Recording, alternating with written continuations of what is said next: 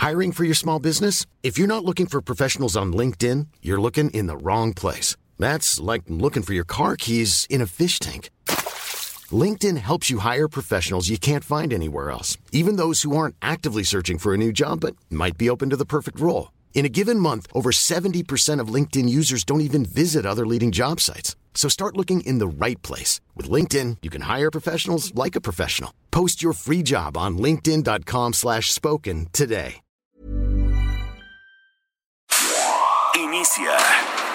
Las noticias de la tarde con Jesús Martín Mendoza en Heraldo Radio.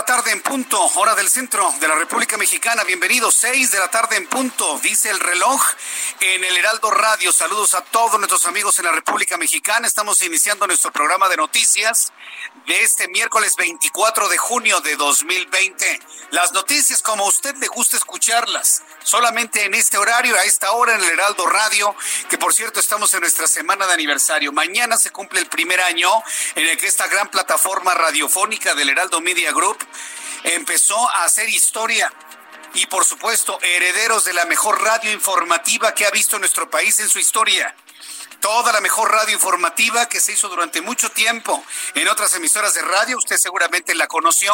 Hoy está aquí en el Heraldo Radio. Somos los herederos de esa gran tradición de radio informativa, de noticiarios de larga duración, de una capacidad y un profesionalismo para llevarle la información en el momento que usted lo está buscando. Así que súbale el volumen a su radio. Le saluda Jesús Martín Mendoza a un día de que se cumple el primer año del Heraldo Radio e informándole cómo le gusta. Primero, un resumen con las noticias más importantes. En primer lugar, en este resumen de noticias, le adelanto que el sismo en Oaxaca deja nueve fallecidos y daños en 85 municipios. Hace unos cuantos minutos acaba de actualizar la cifra de personas muertas. El número de fallecidos por el sismo de 7.5 grados allá en la crucecita, bueno, fue en el mar frente a la crucecita Oaxaca, ascendió a nueve y dejó como saldo preliminar 2.072 viviendas con algún grado de afectación, 85 municipios del estado también impactados fueron datos que dio a conocer el gobernador constitucional de Oaxaca, Alejandro Murat. Quiero también dejar claro y patente que seguiremos trabajando de manera coordinada. Se han incrementado a 85 el número de municipios que en este momento nos informan que tienen algún tipo de daño. Bien, tendremos más detalles de lo ocurrido con ello. Por supuesto, iremos abordando ya otras informaciones. Por ejemplo, diputados fijan elección de cuatro consejeros del INE para el 22 de julio. Es decir, estamos ya en el camino de la normalidad, inclusive legislativa.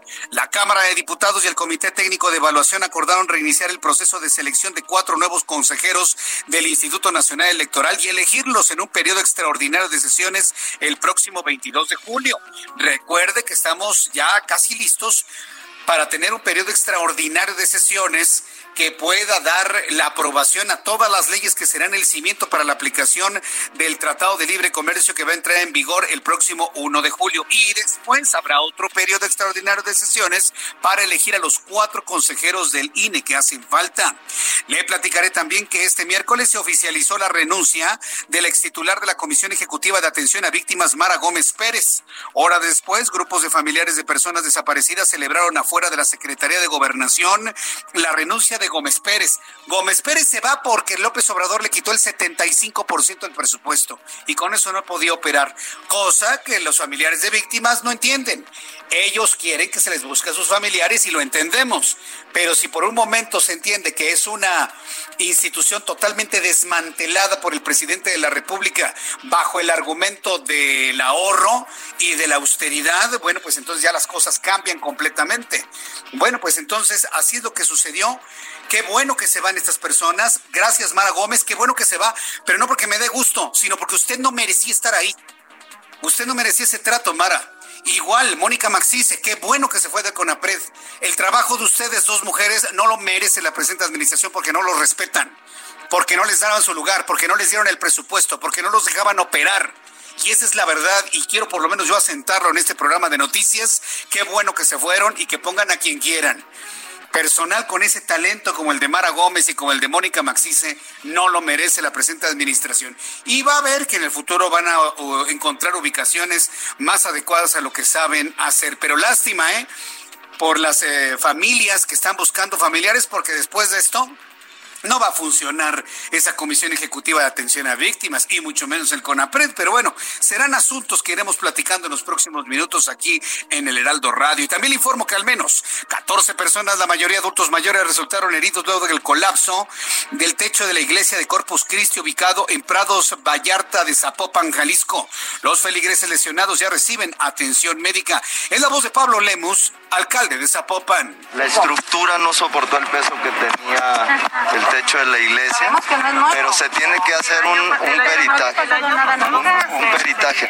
No, es que se reblandece todo esto por la situación de las lluvias y demás, se reblandece, pero sí, pero hay que esperar el peritaje oficial, ¿eh? El, secretario de Relaciones Exteriores, Marcelo Ebrard, anunció que el gobierno mexicano plantea una reunión del presidente Andrés Manuel López Obrador con el presidente de Estados Unidos, Donald Trump, y con el primer ministro de Canadá, Justin Trudeau, para iniciar una nueva etapa trilateral de bienestar y crecimiento económico. Eso lo quiero ver, ¿eh?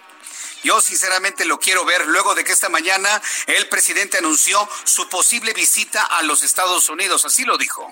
Nosotros eh, vamos a asistir porque nos importa mucho el que podamos eh, participar en el inicio de este acuerdo que lo considero histórico, además que no deja de ser también importante, quiero ir a agradecer al gobierno de Estados Unidos, al presidente Trump en particular, por el apoyo que hemos recibido para enfrentar la pandemia del coronavirus. Presidente, es presidente Trump. Con O, hágale un poquito entre la O y la A. Trump, como trampa. A ver, a lo mejor esa palabra le entiende más. Trump o Trump, pero no es Trump. Entonces, bueno, ahí está el presidente. ¿Quién sabe si vaya, eh? Dice que le quiere ir a agradecer al presidente Trump todos sus buenos oficios para el Tratado de Libre Comercio. Nos quitó ventajas en el acuerdo comercial, le va a ir a agradecer. Yo estoy casi seguro que va a terminar yendo solamente Marcelo Ebrar con un gran equipo de profesionales de relaciones, de relaciones exteriores, ¿eh? Yo estoy seguro que eso finalmente va a terminar sucediendo y ya pues, un contacto va a ser telefónico. También le informo que el doctor eh, Jarbás Barbosa da Silva, subdirector de la Organización Panamericana de la Salud, dijo que México no ha logrado aplanar la curva epidémica por coronavirus, pues el número de casos confirmados continúa en aumento. Pues claro, eso lo sabemos, doctor Barbosa da Silva. Eso lo sabemos en México, pero vivimos en un país donde los gobiernos, sean del partido que sean, siempre minimizan las cosas, siempre le dan otra información a la sociedad. Si nos escucha el doctor Barbosa da Silva, qué bueno que usted se da cuenta, vivimos en un país donde presidente del partido que sea, siempre tratan como niños pequeños a la sociedad mexicana. Lo sabemos, la curva no está plana, está en este momento creciendo de manera acelerada. Hoy lo reconoce la Organización Panamericana de Salud y se lo advierte al gobierno de López Obrador. También informo que Guatemala está en alerta ya que el volcán Pacaya aumentó su actividad eruptiva, mientras que otros dos colosos activos lanzan ceniza a poblaciones cercanas. Hay que estar muy atentos del Popocatépetl. Hoy se lo dije en el Heraldo Televisión, se lo digo en este momento en el Heraldo Radio. Estemos muy atentos de la actividad del volcán Popocatépetl. También le informo que la empresa española Iberdrola canceló el proyecto de la central térmica de ciclo combinado en Tuxpan, Veracruz, dejando varados a los empresarios constructores del Estado. El alcalde de Tuxpan, Juan Antonio Aguilar Mancha, pide a la Comisión Federal de Electricidad que intercede y salve el proyecto. Pero Iberdrola se va porque simple y sencillamente no hay condiciones para trabajar en México. Lo que está haciendo Iberdrola es mandar un mensaje de no confianza de total desconfianza al gobierno de México, porque imagínense si empieza a invertir más Iberdrola, al ratito al presidente se le ocurre cancelar el proyecto y lo cancela con enormes pérdidas. Por eso se va Iberdrola, se va de un país en donde somos capaces de cancelar uno de los proyectos aeroportuarios más importantes de América. Bien Iberdrola, qué bueno, así como han renunciado algunas personas, qué bueno que se vaya Iberdrola pero no porque me dé gusto que no le vaya bien a México, sino porque Iberdrola está cuidando sus decisiones, está cuidando su patrimonio y ha determinado que ante estas condiciones políticas no se puede trabajar en México. La verdad es muy, muy grave este asunto. Lo vamos a platicar un poco más adelante aquí en el Heraldo Radio. También le informaré que la edición número 50 del Gran Maratón de la Ciudad de Nueva York, uno de los más concurridos en el calendario deportivo internacional y que estaba previsto para el 1 de noviembre, ha cancelado debido a las preocupaciones de COVID-19 en el mundo, anunciaron sus organizadores. Así que no habrá maratón de Nueva York. Lástima, corredores. Bueno, pues a andamos y por donde corremos, ¿qué le vamos a hacer finalmente? Vamos con nuestros compañeros corresponsales en la República Mexicana. Saludo con muchísimo gusto a José Alemán, nuestro corresponsal en San Luis Potosí. Adelante, José, te escuchamos. Muy buenas tardes, Jesús. Eh, para informarles que San Luis Potosí llegó a 2.485 pacientes positivos al coronavirus COVID-19, al sumar 45 nuevos contagios en las últimas horas.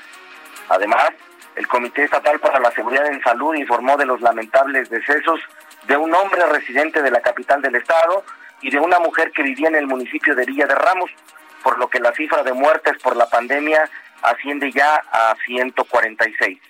Como dato relevante, Jesús, informarte que entre los nuevos 45 pacientes al SARS-CoV-2 se encuentra una persona infectada en el municipio de Alaquines, en la zona media de la entidad, por lo que ya son 53 de los 58 municipios con al menos un enfermo de COVID-19, lo que significa que el 91.4% del territorio potosino se encuentra en contagio. Además del caso de Alaquines, 22 nuevos pacientes fueron detectados en la capital del estado, donde ya se rozan los mil enfermos, nueve más en Ciudad Valles, tres en Tamazunchale y Río Verde respectivamente.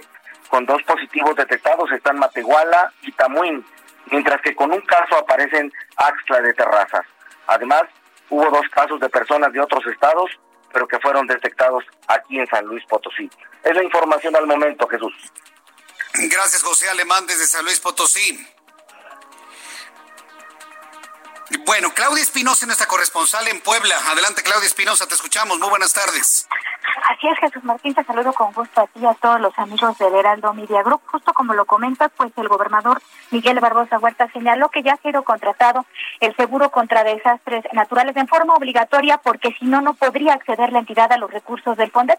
Señaló que para él funcionaría mejor un fideicomiso, sin embargo, son parte de las reglas de operación que marca la federación y tuvo que hacerlo de esa manera. Es el reporte desde Puebla. Muchas gracias, Claudia Espinosa, por la información desde Puebla. Muy buena tarde. Hasta luego, muy buenas tardes. Pues ahí está esta contratación del gobierno de Puebla de un seguro para desastres por obligación, afirma Barbosa, el gobernador constitucional de Puebla. Saludo a Karina García, nuestra corresponsal en Oaxaca, que ha estado muy atenta de todo lo que ha surgido luego del sismo, terremoto, nos dicen, de 7.5 grados ayer en Oaxaca. Adelante, Karina. Así es, Jesús Martín, muy buenas tardes. Efectivamente, comentarte que la Coordinación de Protección Civil Estatal ha modificado esta, estos grados y aseguró que el terremoto fue de 7 grados y además ha dejado 10 víctimas ah, y suman 85 municipios con daños en su infraestructura. Lo reportaron así hace unos momentos. Autoridades de protección civil, estatal y federal precisaron que al menos Dos mujeres han perdido la vida, una en Valles Centrales, la otra en la costa, así como cinco hombres en la Tierra Sur y dos más en el Istmo de Tehuantepec.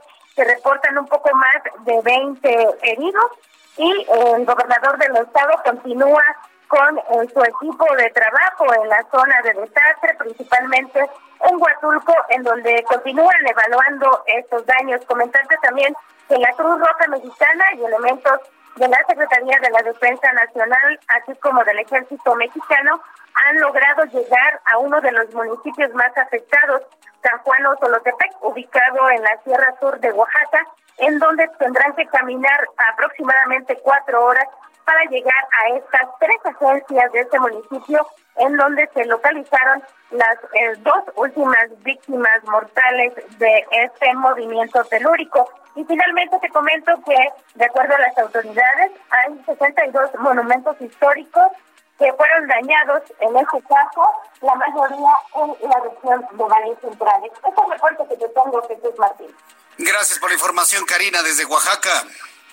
Gracias, buena tarde. Eh, hasta luego, que te vaya muy bien. Bueno, pues esto es lo que nos tiene Karina García desde Oaxaca. Vamos con nuestros compañeros reporteros urbanos.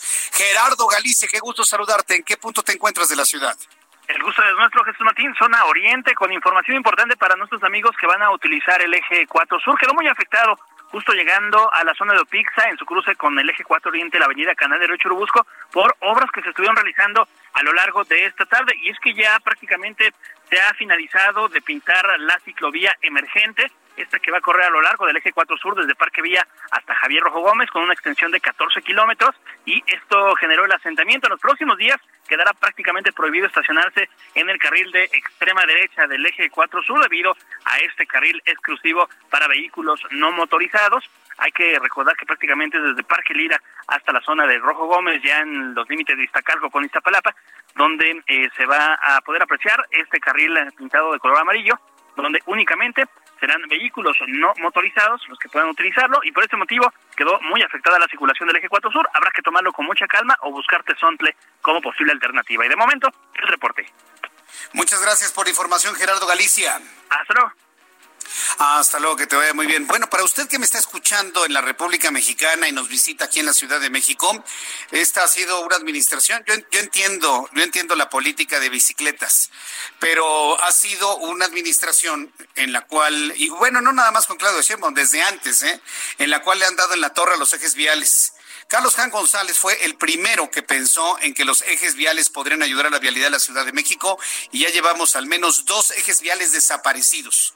El eje 4 Sur y el eje 1 Poniente Avenida Cuauhtémoc. Estos están totalmente desaparecidos, inoperantes, ya no existen, ya son vialidades para transporte público y bicicletas. Así que olvídese, ya no circule por ahí, vamos a tener que buscar otro tipo de alternativas para ir del poniente al oriente en la Ciudad de México. Así de claro. Ya, ¿para qué pataleamos? Esa es la política, eso es lo que se, le, se busca dar en ciclovías completamente vacías. ¿Ya vio usted la ciclovía de insurgentes? Está vacía. Los mexicanos prefieren usar un auto, un Uber, que andar en una bicicleta, sobre todo cuando llueve. Pero bueno, está bien. Sigan adelante con esa idea. Alan Rodríguez, adelante, te escuchamos. ¿En qué punto de la ciudad te encuentras? Excelente tarde, Jesús Martín. Quiero comentarte que hoy los familiares de víctimas de desaparición del territorio mexicano se manifestaron frente a la Secretaría de Gobernación para solicitar una copia de la renuncia de Mara Gómez, comisionada de atención a víctimas, quien abandonó su cargo ante la presión por la falta de resultados. Los manifestantes realizaron un plantón frente a la Secretaría de Gobernación, esto en la calle de Abraham González, con tambores, cacerolas y portando lonas con la imagen de las víctimas.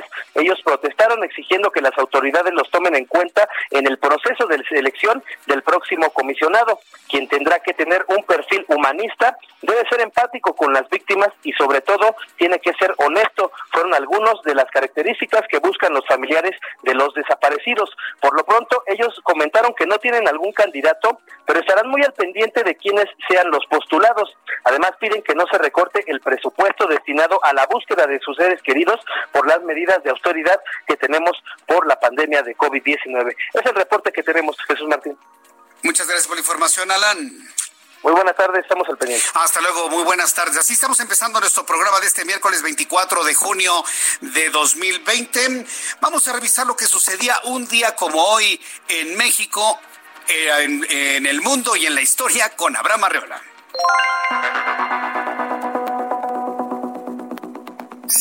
Esto es un día como hoy en la historia. 1596 se funda Villahermosa, capital del estado de Tabasco. 1854 Estados Unidos compra a México la región de La Mesilla. 1912 en México, lo que era entonces el Distrito Federal y hoy es la Ciudad de México, se funda la Escuela Libre de Derecho. 1935, en un accidente en el aeropuerto Las Playas de Medellín, en Colombia, chocan dos aviones en la pista y fallece el cantante de tangos, Carlos Gardel. 1991 fallece el pintor mexicano Rufino Tamayo, creador de la técnica llamada mixografía. Pero algo muy curioso que yo estaba investigando y descubrí que en Colombia, en la ciudad de Ibagué, se celebra hoy el Día del Tamal. Mira nada más que cosa. Pues un saludo a ellos que están disfrutando lo que nosotros gozamos cada 2 de febrero. Disfruten sus tamales, amigos colombianos. Esto fue un día como hoy en la historia. Muchas gracias, Abraham Arreola. Muchas gracias por las recomendaciones que nos haces el día de hoy. Entonces, bueno, pues esto es lo que nos está recomendando y lo que nos recuerda Abraham Arreola. Quiero también enviar felicitaciones a quienes cumplen años. Me está escribiendo una de nuestras radioescuchas. Guadalupe Alina Ramírez hoy está cumpliendo años. Muchas felicidades, Lupita. Que te vaya muy bien, que tengas mucho pastel. Muchas felicitaciones. Eh, que evidentemente haga, haya mucho, mucho pastel y durante este día de tu cumpleaños.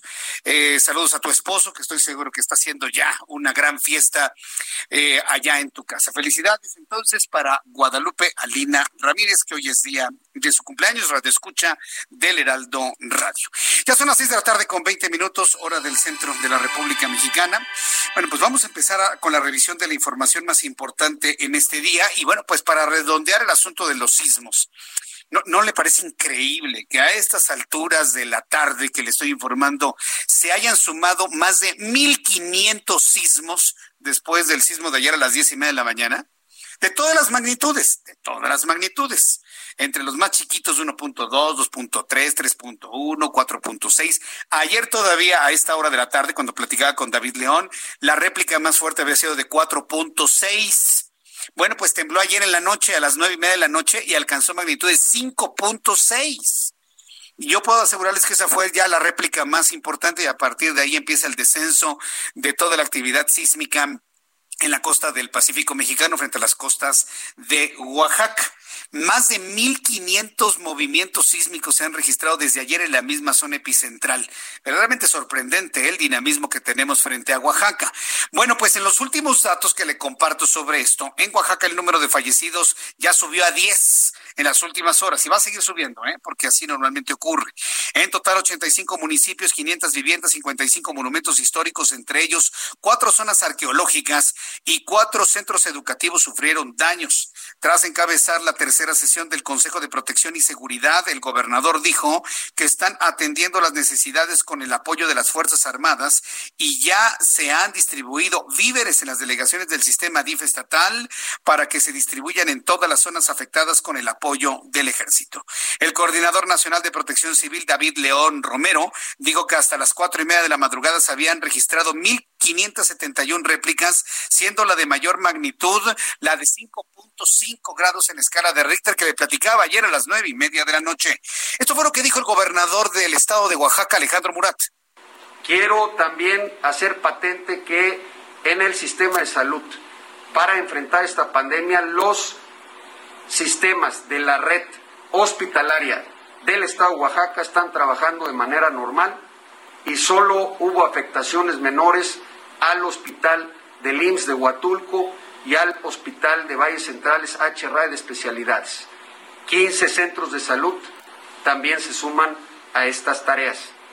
Quiero también dejar claro y patente que seguiremos trabajando de manera coordinada. Se han incrementado a 85 el número de municipios que en este momento nos informan que tienen algún tipo de daño. Bien, pues esto es lo que comentó Alejandro Murat, el gobernador de Oaxaca. Por lo pronto, en Huazantlán del Río, así se llama el municipio, Huazantlán del Río en Oaxaca, elementos de la Guardia Nacional y de la Policía Estatal vigilan la entrada donde habitantes mantienen bloqueos con barricadas para evitar que cualquiera llegue a la cabecera municipal de San Mateo del Mar, donde el fin de semana murieron 15 personas por conflictos políticos. Es decir, tenemos información referente al sismo y también de esta matanza de 15 personas. Los habitantes de Guasantlán del Río exigen al gobierno estatal federal la renuncia del alcalde de San Mateo del Mar, Bernardino Ponce, a quien le atribuyen esta violencia. Bien, el reloj marca las 6 de la tarde con 24 minutos. Vamos a ir a los mensajes. Después de los mensajes, le voy a platicar que ya el ámbito legislativo está empezando un proceso ya de una normalización absoluta y total. Se está anunciando que el próximo 22 de julio se va a legislar para poder determinar quiénes van a ser los cuatro consejeros del Instituto Nacional Electoral que deben ocupar las vacantes del INE. Recordemos este nuevo diferendo entre el presidente y el Instituto Nacional Electoral, en donde el presidente promete meter mano en las elecciones y la respuesta que ayer el INE le dijo, presidente, mantenga sus manos fuera del Instituto Nacional Electoral. Después mensajes le tengo esta historia y le invito para que me escriba a través de mi cuenta de Twitter, arroba Jesús Martín MX, y me puede enviar también sus comentarios a través de un chat que tenemos en YouTube, en el canal Jesús Martín MX. Mensajes y regresamos enseguida. Escuchas a Jesús Martín Mendoza con las noticias de la tarde por Heraldo Radio, una estación de Heraldo Media Group. Heraldo Radio. Escucha las noticias de la tarde con Jesús Martín Mendoza. Regresamos. Muy buenas tardes, amigos del Heraldo Radio. Gracias por continuar con nosotros en esta su estación preferida. Eso es muy bueno. Y vamos a platicar en este instante de un kit básico, pero realmente increíble. Se trata de un kit que, ah, verdad, yo no les voy a contar. Aquí está Adri Rivera Melo, quien es vocera de Novirsa. Adri. Ya te me quieres adelantar, mi querida Moni. Por supuesto que aquí les traigo un kit básico compuesto por tres protecciones que debemos de utilizar.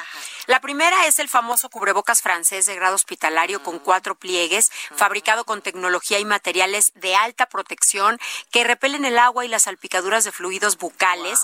Es antibacterial y está certificado por la COFEPRIS.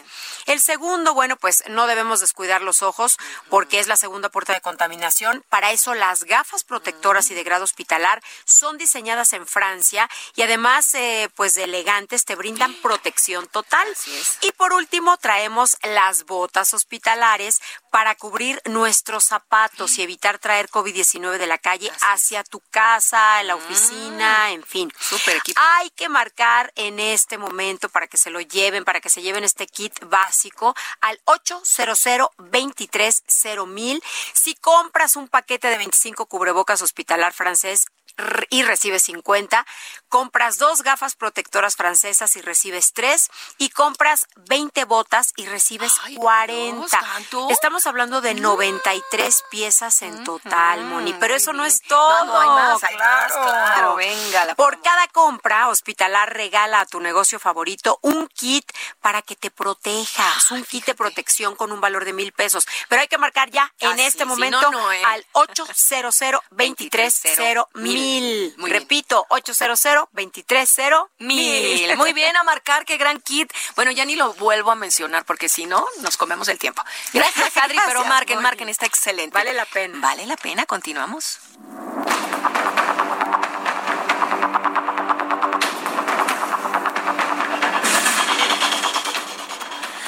Ya son las 6 de la tarde con 32 minutos, las 6 de la tarde con 32. Escuche usted el Heraldo Radio. Yo soy Jesús Martín Mendoza y estamos en nuestra semana de aniversario. Mañana se cumple el primer año en el que estuvimos, estamos al aire en esta frecuencia del 98.5 de FM en el Valle de México. Y menciono la frecuencia del 98.5, amigos que nos escuchan en toda la República Mexicana, porque fue la primera estación de radio que tuvimos.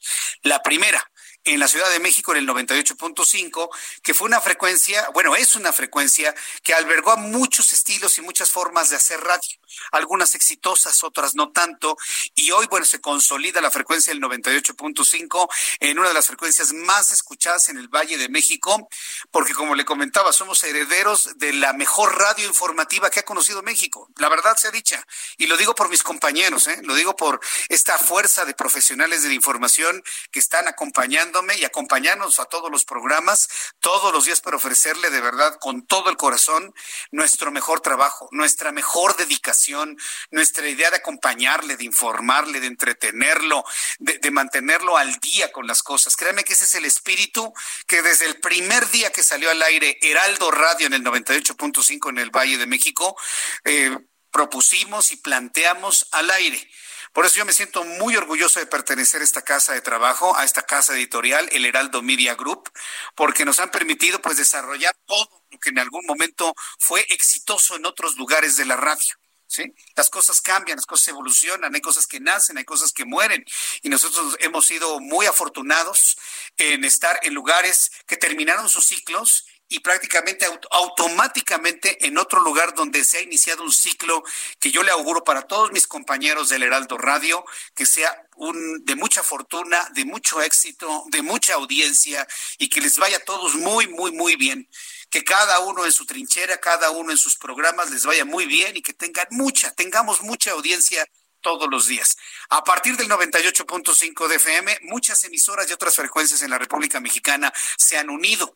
Así que saludos a Guadalajara en el 100.3, que también, bueno, eh, se han unido a esta gran fiesta de la mejor radio informativa que se conoce a esta hora de la tarde, en el 90.1 allá en Monterrey, Nuevo León. Gracias por estar con nosotros en Acapulco, en el 92.1. Tenemos frecuencias en los Estados Unidos, en McAllen y en Bronzeville, en la radio digital de los Estados Unidos, a donde también les envío un enorme saludo, y a través de nuestra poderosa señal del 1700 de AM, cubrimos todo lo que es la frontera entre México y los Estados Unidos en Tijuana.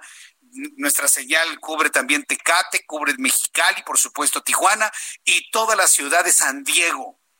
Así que saludos a todos nuestros amigos que nos escuchan por allá. Estamos de fiesta el día de hoy y el día de mañana con el arranque, el inicio del Heraldo Radio. Bien, quiero informarle que, que la Guardia, eh, perdón, quiero informar, bueno, ya le informé lo que sucedió en Oaxaca, que la Junta de Coordinación Política, así se llama, tiene un nombre horrible, muy cacofónico, esto de Jocopo. A mí no me gusta cómo suena, pero finalmente para ahorrar terminología se le bautizó así. La Junta de Coordinación Política Jucopo de la Cámara de Diputados y el Comité Técnico de Evaluación acordaron reiniciar el próximo 6 de julio el proceso de selección de cuatro nuevos consejeros del Instituto Nacional Electoral y elegirlos en un periodo extraordinario de sesiones el 22 de julio. Es decir, se van a poner los nombres en la mesa a partir del 6 de julio y el 22 de julio será la elección de estos consejeros. El asunto es muy importante desde el punto de vista noticioso porque de aquí, de esta elección, va a depender en gran medida la independencia o no independencia del órgano electoral en el proceso de elección del año que entra, del año 2021, en donde se van a repartir más de 3.600 puestos de elección popular es una elección enorme, tremenda, gigantesca. Todas las elecciones siempre son las más importantes de la historia porque somos un país que estamos en pleno crecimiento, pero la del año que entra se juegan muchas cosas ahí. La permanencia, el, premio o el castigo de una ciudadanía, lo que ha hecho el Movimiento de Regeneración Nacional, lo ha hecho bien, lo ha hecho mal. Usted tiene que evaluarlo y hacer esa calificación en urnas. Y también exigirle a la oposición que le ofrezca, que le ofrezca a usted opciones aterrizadas, alcanzables, reales y que verdaderamente lleguen a funcionar. Entonces, esa es, la obligación de la, de, la, de la oposición, en ofrecer eso. Y bueno, pues en todo ello se van a renovar a los cuatro consejeros electorales del INE. En reunión virtual, los líderes parlamentarios de la Cámara de Diputados y los integrantes del Comité Técnico de Evaluación encargados de seleccionar los mejores perfiles acordaron el mediodía reiniciar el proceso y convocar a la brevedad a 60 aspirantes, 30 mujeres y 30 hombres que accedieron a la fase de entrevistas. Ya, mire, vaya usted visualizando que van a elegir a dos mujeres y dos hombres. Por encima de las capacidades, la, la cuota de género. ¿eh? Eso ya para que de una vez no se, no se sorprenda usted. ¿eh? Se prevé que los integrantes del Comité Técnico de Evaluación citen audiencias virtuales a los 60 aspirantes calificados a la fase de entrevistas y el 11 de julio posterior se presenten las cuatro quintetas de las que los líderes parlamentarios en el Palacio de San Lázaro van a elegir dos consejeras, dos consejeros electorales. Esto es lo que ha comentado, se ha comentado en la Junta de Coordinación Política en la Cámara de Diputados. Bien, cuando son las seis de la tarde con 37 minutos hora del centro de la República Mexicana, otro de los temas que han preocupado mucho es la violencia. El propio presidente de la República en alguna conferencia matutina ya hace varias semanas reconocía que no había podido bajar la incidencia delictiva en la República Mexicana con la pandemia de COVID. Y los índices de delincuencia en varios ámbitos, lejos de disminuir, lamentablemente han subido. Aunque el secretario del ramo diga que van bajando, todos sabemos que los índices de violencia van subiendo. Para muestra, lo ocurrido en Guanajuato y el resultado de una acción y un enfrentamiento en la búsqueda de un individuo como conocido como el Marro. Y bueno, pues queda en entredicho la situación en Guanajuato y de su gobernador Diego Sinué, su estrategia de seguridad, y le han señalado a él absolutamente todo. ¿Qué es lo que piensa de esto el Partido Acción Nacional? La línea telefónica a Damián Cepeda, senador por el Partido Acción Nacional. Damián Cepeda, bienvenido, gusto en saludarlo. Muy buenas tardes, me da mucho gusto en saludarte a ti y a todos los que nos escuchan. Una primera lectura de lo ocurrido el fin de semana en Guanajuato y vaya de qué manera se le va a dar al gobernador y también al estado de Guanajuato. Fíjate que muy complicada la situación de violencia, yo te diría, en el país. O sea, nada más en estos últimos días vimos eh, el caso eh, muy lamentable de bloqueos y demás en reacción al operativo que se dio en Guanajuato, pero igual vimos carros incendiados en Sonora, o sea, bien grave, y, negocios, digamos, atacados, y luego vimos la matanza en, en Oaxaca también. Entonces dices tú, caray, pues, ¿qué está pasando? Pues, ¿no? Pero déjame centrarme exactamente en el estado que comentas. Eh, yo lo que digo es lo siguiente. Primero, evidentemente el país está fuera de control. O sea, la violencia está desbordada, no han bajado los indicadores y se tiene que aceptar que ha fracasado la estrategia de seguridad para pacificar al país y tenemos que cambiarla. Eh, segundo, a mí me parece que cuando salen este tipo de temas, rápido entra una confrontación, parece ser como de la federación mucho, que también pasaba en, ocasiones en el pasado, debo decir malamente, pero rápido entra en una dinámica de, es que en el estado tal, y yo digo, ah, caray, pues que no el crimen organizado es facultad 100% de la federación? Y sí lo es, ¿eh? O sea, aquí no se trata de lavarse las manos nadie, todos tienen que coadyuvar, pero sí tiene que hablarse con claridad de quién es responsable de qué. Y combatir al crimen organizado, la delincuencia organizada, 100% es facultad de la federación. O sea, los estados y los municipios ayudan. Y lo que está generando violencia en el país, y en este caso en Guanajuato, es la delincuencia organizada decía el otro día en un, intercambio que tenía, es que el Estado, a ver, a ver, a ver, a ver, les digo, ¿qué les parece si revisamos los delitos que están bajo responsabilidad del Estado u otros delitos? ¿En qué lugar están? Y te puedes ir en la lista, ¿eh? Secuestro está en el 30 de 32, es decir, el tercer estado con menos delitos. Extorsión también, 30 de 32. Eh, en fin, robo, casa, habitación, violación, feminicidios, pero se encuentras todos los indicadores de ese estado en particular abajo de la media, pero muy abajo. Y el único delito que lo tienes en los primeros cinco lugares, que es el peor delito, es homicidios dolosos. Y cuando le haces un zoom a ese homicidio doloso, a ver, bueno, ¿qué lo genera? El 80% es por la delincuencia organizada. Entonces ahí es donde digo, oye, federación, ah, pues, ¿cómo que el Estado? Pues si está bajo tu responsabilidad, tienen que coordinarse bien, no sirve de nada echar culpas, no hay que lavarse las manos, pero sí cada quien tiene que hacer su trabajo, pues. Sí, sí, pero pues eso de que cada quien tiene que hacer su trabajo, bueno, la verdad es que no, no ha estado ocurriendo. De, de, qué manera desde la oposición se va a buscar pues poner orden en esto, eh, eh, exigir que se cumpla el trabajo? ¿De, qué manera se cuida, por ejemplo, un gobernador como Diego Sinoé para que, bueno, pues las cosas que ha hecho bien en el Estado pues no se vayan por tierra por un, por un operativo de carácter federal y con los efectos que ya conocimos todos? Yo te diría que primero ah, hablar con la claridad se tiene que hacer este, ese estado en particular es puntero en economía, salud, educación y ya te hablaba yo de los otros delitos. Pero en efecto hay un problema particularmente con el huachicol. Aquí no, no hay que romperse mucho la cabeza, pues, ¿dónde está la refinería? Pues, eso que están haciendo ahorita de blindarla, pues sí, ¿hace cuánto debieron de haber hecho eso, por Dios? Pues sí, ¿de dónde se estaban robando el combustible, hombre? El ducto, pues, ¿qué tan complicado puede ser proteger un ducto? O sea, el Estado mexicano es mucho más que eso. No, lo que pasa es que seguramente, pues, tienen que desmembrar toda una red que seguramente existe de protección en ese entonces. Entonces, yo te diría, a ver, lo que estamos pidiendo es lo siguiente. Primero, que cada quien se haga responsable de lo que le toca y se den resultados. Segundo, que se acepte que la estrategia está fallando. Y tercero, que se replantee. ¿A qué?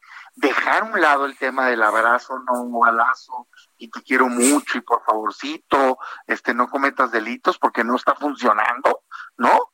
Y que al crimen organizado se le combata para garantizar la paz de los mexicanos. Yo no digo que anden a bala y bala, nadie quiere andar a bala y bala, pero sí debería estar una estrategia dirigida a desarticular el crimen, que no la hay ahorita, y a pegarle financieramente al crimen que eso hace unas semanas, por ejemplo, hubo una buena noticia al respecto, de esas queremos más. Ese es el trabajo de inteligencia que se debe estar haciendo para poderle garantizar la paz. Pero si dejas a los ciudadanos a su suerte, ah, no, hombre, pues son buenas personas también y pobrecitos, el delincuente, oye, pobrecitos las víctimas, los que han matado injustamente por ser inocentes. Así es que es momento de actuar. Bien, pues también Cepeda, yo agradezco mucho estos minutos de comunicación con el auditorio del Heraldo Radio y pues eh, mantenemos todos nuestros ojos y oídos sobre el estado de Guanajuato, el estado de Sonora, también eh, lo ocurrido en Oaxaca con la matanza de 15 personas y como bien dices, pues en toda la República Mexicana hay casos y los estaremos informando. Gracias, Damián Cepeda. Gracias a ti. Un saludo a todos que nos escucharon. Hasta luego, hasta luego. Es eh, senador de la República, Damián Cepeda.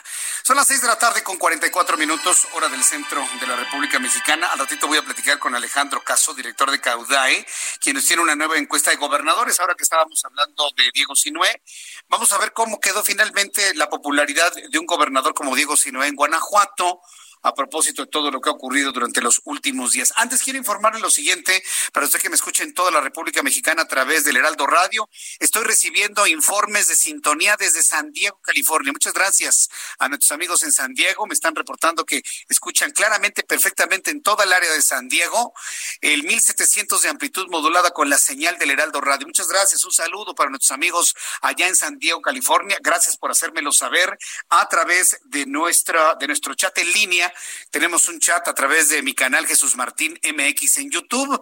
Además de escuchar las noticias, vernos, saludarnos, ahí me puede escribir todo lo que usted guste. Quiero informarle que la experta en derechos humanos Mara Gómez Pérez notificó oficialmente al Senado de la República su renuncia como titular de la Comisión Ejecutiva de Atención a Víctimas. En el documento enviado a Mónica Fernández Balboa, presidenta del Senado de la República, la excomisionada agradeció la confianza y respeto que los legisladores le brindaron para encabezar la comisión en diciembre de 2019. Mara, eh, Mara Gómez Pérez se va de esta Comisión Ejecutiva de Atención a Víctimas. Esta es una instancia que creó Felipe Calderón Hinojosa durante su administración. Esta es una instancia, una comisión que se creó en tiempos de Felipe Calderón Hinojosa. Ha, cambiado su nombre a lo largo del tiempo, pero pues el presidente tuvo la ingeniosa idea de quitar el 75% de presupuesto, así nadie puede operar, por supuesto. Y eso se lo explicó a las víctimas de los delitos y ellos dijeron, no, no, no, no, no, no, no, tú funcionas. Y por eso se dio este lamentable caso que cuando renunció le aplaudieron. Pues a ver si con ese aplauso van a resolver los problemas que tienen. Yo creo que fue justísimo que Mara Gómez dejara ese lugar, al igual que Mónica Maxi, se lo dije al principio del programa, son dos mujeres cuyo trabajo brilló por sí mismo, hicieron eh, mucha, mucho trabajo que se convirtió en noticias y si no se lo saben valorar, valorar, bueno, yo les deseo que vayan a un lugar donde sí les valoren su trabajo. No hay cosa más espantosa en la vida que estar en un lugar donde no le valoran el trabajo. ¿Y sabe qué? Por envidias inclusive. Somos una sociedad profundamente envidiosa, profundamente descompuesta en la envidia. Completamente, ¿eh? Absolutamente. y se lo digo con todo conocimiento de causa. Vivimos en un país donde el éxito, porque Mónica Maxise tuvo éxito en CONAPRED y Mara en, en esta comisión, vivimos en un país donde el éxito no se perdona. Es un delito que no se le perdona a nadie. Entonces, si usted es una persona exitosa, porque estoy seguro que me, me están leyendo y escuchando muchos exitosos en el país, saben de lo que hablo, ¿eh? Saben perfectamente de lo que hablo y lo que han sufrido estas dos mujeres. Un gobierno que presumió ser mucho más incluyente con el trabajo de las mujeres, van dos que se van porque no les han permitido hacer su trabajo. Y que quede constancia de ello, ¿eh? Y que quede constancia. Ah, pero los defensores a ultranza ni pío dicen, ni pío, ni pío dicen. ¿Dónde están las organizaciones defensoras de los derechos de las mujeres? ¿Dónde están las funcionarias que hablan de la violencia política? Entrevistado a cada rato. Eh, instancias gubernamentales actuales que hablan de eliminar la violencia política. ¿Y quién ha levantado la mano para defender los derechos de una Mónica Maxice y hoy de una Mara Gómez? ¿Quién? Nadie absolutamente. Para que vea, para que vea usted que nada más es en lo que conviene. Y hay que decirlo con toda claridad. Y así, en, en esas renuncias, en esas renuncias se van desapareciendo organizaciones, comisiones, instancias, institutos únicamente destinados para apoyar a las personas. Bueno, cuando ya son en este momento las 6 de la tarde con 49 minutos hora del centro de la República Mexicana, me da mucho gusto saludar a Alejandro Caso, de Alejandro Caso, bien, gusto en saludarte, bienvenido, muy buenas tardes. Muy buenas tardes, Jesús Martín, un placer y un gusto saludarte y poder este, compartir contigo información nuevecita que traemos. A ver, ¿cómo quedó la nueva encuesta sobre gobernadores? ¿Qué se preguntó? ¿Qué se calificó? ¿Cuáles son los resultados? Gracias, Jesús Martín. Comentarte que es el tercer ejercicio que hacemos en torno al, al, trabajo que vienen desarrollando los gobernadores en esta pandemia. Como bien sabemos, pues es una es un es un eh, una pandemia pues que nos llegó a nivel mundial y, a nivel nacional, pues no, es la excepción con los diferentes temas que hemos eh, venido este, conociendo, el tema de salud, el tema económico que empieza a tener una, una repercusión directamente en los gobernadores. Y déjame decirte primero algunos datos generales. Eh, en este, ¿Qué encontramos en este ejercicio? Lo primero que te puedo decir es que solo nueve, nueve gobernadores de los 32 registraron una aprobación superior al 50%. Inclusive el décimo lugar ya se encuentra por debajo del 50% de aprobación. Y de estos nueve gobernadores, y si le sumo, vamos a decirlo así, lo que ya son eh, diez no, perdón, de los mismos nueve gobernadores, solamente uno, que es Mauricio Vila, quien se ubica en el primer lugar por encima de un 60%. Mauricio Vila, Vila de Yucatán tiene el 61.2 para ubicarse en el primer lugar, pero de ahí fuera del 2 al 9 tenemos gobernadores eh, en, el, en, los 50%, arriba del 50%, pero después de eso, a partir del número 10 hasta el número 32, son con calificaciones por debajo del, del, del, del 50% de aprobación. Es decir, la desaprobación se va convirtiendo mayor que la aprobación. Sí, si eh, subiéramos en términos escolares, pues la mayoría de los gobernadores están por debajo del 5, reprobatorio, entonces. Debajo del 5, aunque hay que ser justos también, eh, Jesús Martín, de que ya es muy difícil encontrar gobernadores con aprobaciones arriba del 70%, ¿no?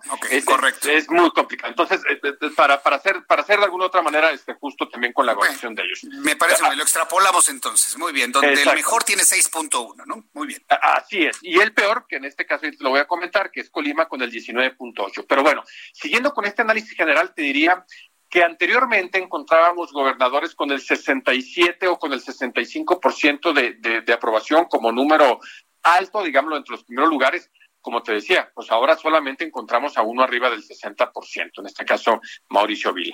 Ahora, ¿cómo está la situación? ¿Cuáles serían los primeros cinco lugares y cuáles serían los últimos cinco lugares? Te diría que en primer lugar, bueno, ya, ya el mencionado Mauricio Vili de Yucatán, en segundo lugar, tenemos por segundo mes en, en forma consecutiva a la jefa de gobierno Claudia Sheinbaum. En tercer lugar, tenemos al gobernador de Sinaloa, Quirino Ordaz. Cuarto lugar, el gobernador Francisco Domínguez de Querétaro y en quinto lugar, Miguel Riquelme de Coahuila. Si quisiéramos agregarle el ingrediente político, te diría que en estos cinco lugares tenemos dos gobernadores del PAN, dos gobernadores del PRI y la jefa de gobierno por parte de Morena.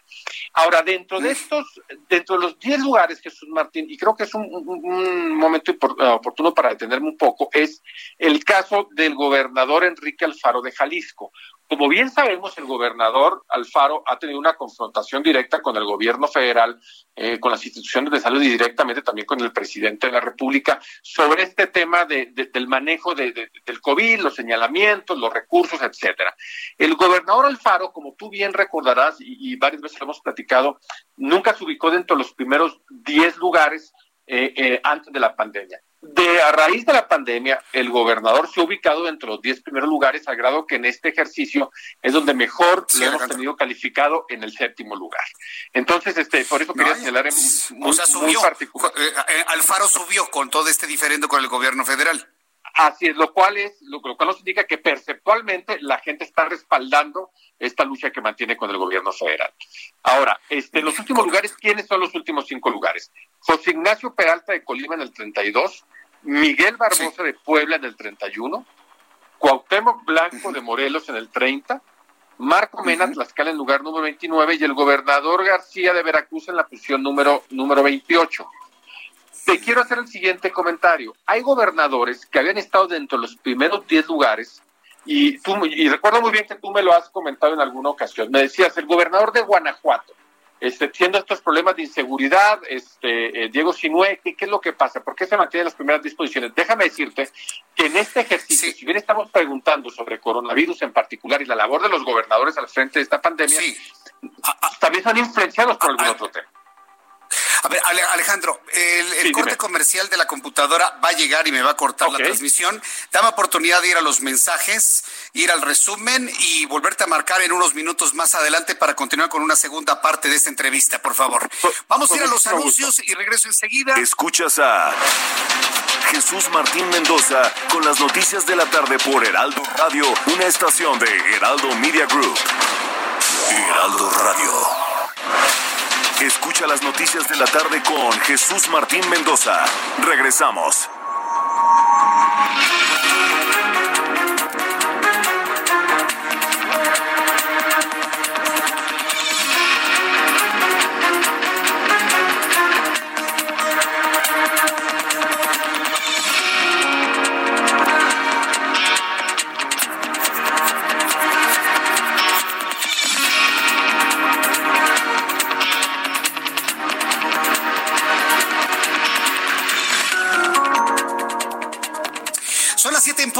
Siete en punto hora del centro de la República Mexicana. Escucha usted el Heraldo Radio. Yo soy Jesús Martín Mendoza y le presento un resumen con las noticias más importantes hasta este momento.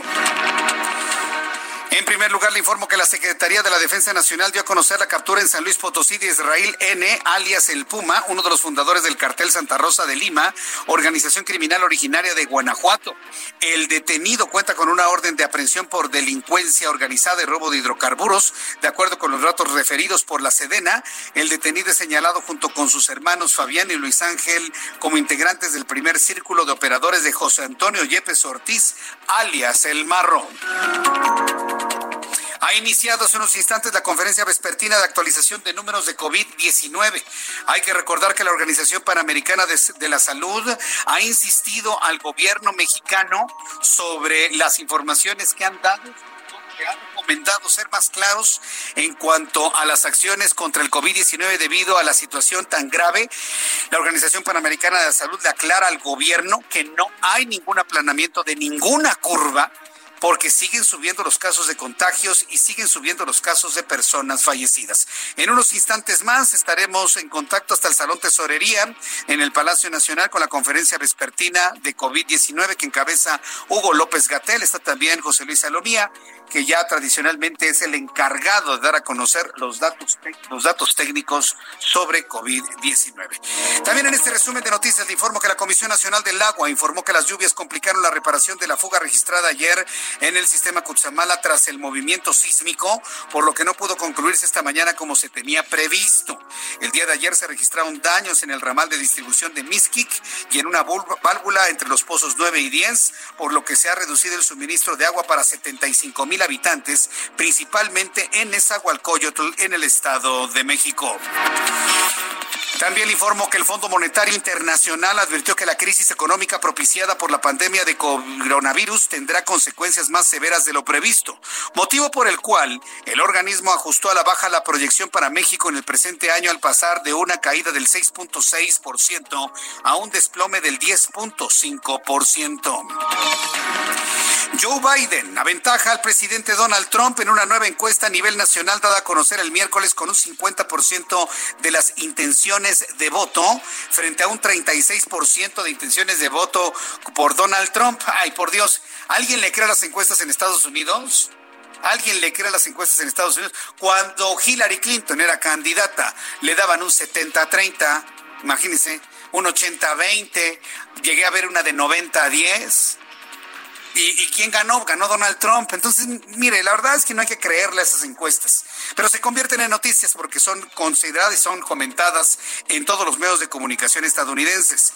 La diferencia de 14 puntos en la encuesta de New York Times coincide con el margen más grande que Biden ha registrado este año y muestra que el posible candidato demócrata liderea o logra avances en un amplio muestrario de grupos demográficos. La misma argumentación que con Hillary Clinton. Y dígame dónde está Hillary Clinton y dígame dónde está Donald Trump. Ah, bueno, para que vea que las encuestas, por lo menos en Estados Unidos, no funcionan. Mientras tanto, le informo que el presidente eh, de, Estados Unidos, Donald Trump, envió una dura advertencia a manifestantes que intenten derribar estatuas, mientras unos 400 soldados de la Guardia Nacional estadounidense estaban desplegados este miércoles para proteger los monumentos de Washington. Donald Trump anunció que iba a firmar un decreto esta semana para castigar a quienes ataquen patrimonio de los Estados Unidos.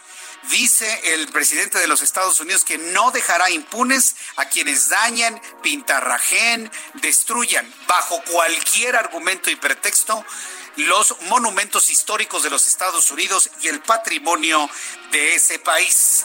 Bueno, pues vamos a estar atentos de cuáles van a ser los castigos que propone el propio presidente Trump. También informo que el gobernador de Veracruz, Cuitlagua García, afirmó mediante un mensaje en su cuenta de Twitter que el proyecto para construir una central térmica en Tuxpan se mantendrá en el estado, ya que llegó a un acuerdo con la Comisión Federal de Electricidad. En el mensaje se leía lo siguiente, desde acá por tempo, tempoal me comuniqué con nuestra amiga Rocío Nale, secretaria de Energía, y me han confirmado el proyecto para Tuxpan se mantiene pero que es de la CFE y la empresa del Estado licitará la construcción donde empresas veracruzanas tendrán la oportunidad de trabajar. Ahora, la verdad se los digo, ¿eh? ahora díganos sin llorar, porque se fue Iberdrola y yéndose Iberdrola se fueron 1.700 millones de dólares y eso no lo quiere reconocer ni el gobierno del Estado ni la señora Rocío Nale. Ha sido vergonzoso para México que Iberdrola diga, ¿saben qué? Yo me llevo mis 1.700 millones de dólares y hágale como pueda. Y bueno, pues tratan de que uno como comunicador les diga, no pasa nada, ¿eh? lo vamos a hacer aquí nosotros. No, hombre, es una vergüenza que Iberdrola se haya ido y es un mensaje muy claro de los inversionistas internacionales al gobierno de Andrés Manuel López Obrador. Se nos fue una oportunidad de oro en cuanto a la llegada de inversión internacional en nuestro país. Es verdaderamente una pena y ahí, bueno, pues ya tratan ahí de de, aparentar otra cosa mediáticamente en la Secretaría de Energía y en el gobierno de Veracruz, lamentablemente. Otro asunto que le platicaré con más detalle un poco más adelante es la llegada del polvo del Sahara. Es un asunto que nos falta informarle que es muy importante y la gente me pregunta qué ha pasado con ello. El polvo y la tierra del desierto del Sahara que viajó 10 mil kilómetros desde África eh, hasta pasando por el Caribe y llegando ya a la República Mexicana, ha viajado más de 10 mil kilómetros, ya fue detectado en el estado de Yucatán. La masa nubosa de polvo, nos dice el Servicio Meteorológico Nacional, ingresará al territorio nacional por Yucatán, se seguirá por Campeche, llegará al estado de Veracruz, inclusive hasta el estado de Tamaulipas, cubriendo todo lo que es la zona costera del Golfo de México de nuestro país, inclusive podría llegar a Texas, podría llegar a Texas. Por lo pronto, hoy imágenes sorprendentes se han visto de esta densidad de la tierra del Sahara, que es un fenómeno natural que se registra todos los años entre la primavera y el verano. Pero ¿cuál es la diferencia con este año? La densidad de la nube de tierra proveniente del Sahara. Son las 7.6, las 7.6. Se están revisando en este momento las actividades, las actividades que se pueden realizar con semáforo en naranja y semáforo en rojo en toda la República Mexicana. Y en unos instantes vamos a conocer los números para México. Le recuerdo cómo quedamos el día de ayer. 23.377 mexicanos muertos. 191.410 mexicanos contagiados. 24.387 mexicanos con la enfermedad activa. 59.106 mexicanos con eh, sospecha de que tengan COVID-19. Ayer se sumaron 793 registros de mexicanos muertos a la lista para dar esta suma de 23.377 y México se consolida como el país con mayor índice de letalidad por COVID en todo el planeta con 12.21% ayer. Esto es algo real, esto es algo comprobable con los mismos datos de la Secretaría de Salud. Aquí no estamos inventando nada. Con los mismos datos de la Secretaría de Salud, inferimos el índice de letalidad para México, 12.21%, el más alto en todo el mundo. El más alto en todo el mundo. Bien, vamos a enlazarnos en estos momentos hasta la conferencia vespertina. Vamos a escuchar a José Luis Alomía para que nos actualice los datos de COVID-19. Y en unos aquí en el Heraldo Radio voy a platicar con Felipe Calderón Hinojosa, presidente de México 2006-2012 para hablar sobre varios asuntos que que ha ocupado al expresidente de México. Vamos a escuchar los datos para el mundo y para México. Diapositiva, la siguiente, que es la estadística mundial. Aquí tenemos la situación de la pandemia, nuevamente y prácticamente en las últimas dos semanas y media. La pandemia se mantiene activa.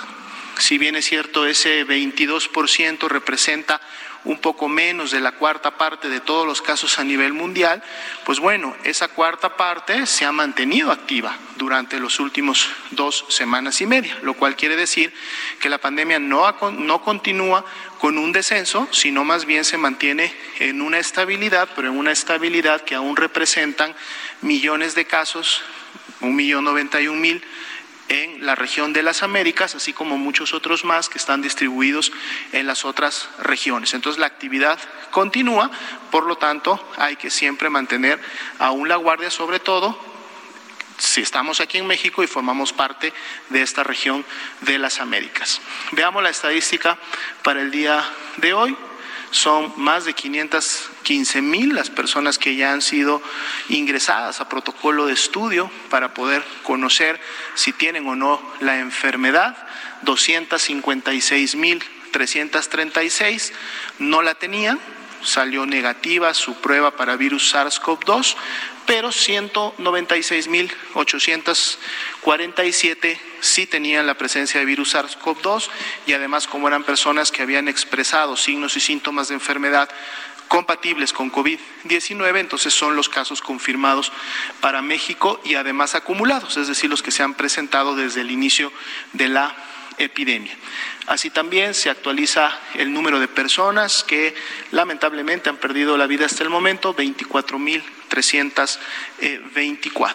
Por eso es importante continuar atendiendo a las medidas de distanciamiento social, de sana distancia en sí, sobre todo las poblaciones que pertenecen, lo decíamos. Bien, pues José Luis Salomía, el director de epidemiología, ya dio a conocer los datos. Sin decirlo, pero lo informan, se han sumado a la lista 947 mexicanos muertos por COVID-19. 947 más. Ayer teníamos 23.377, hoy tenemos 24.324 mexicanos fallecidos.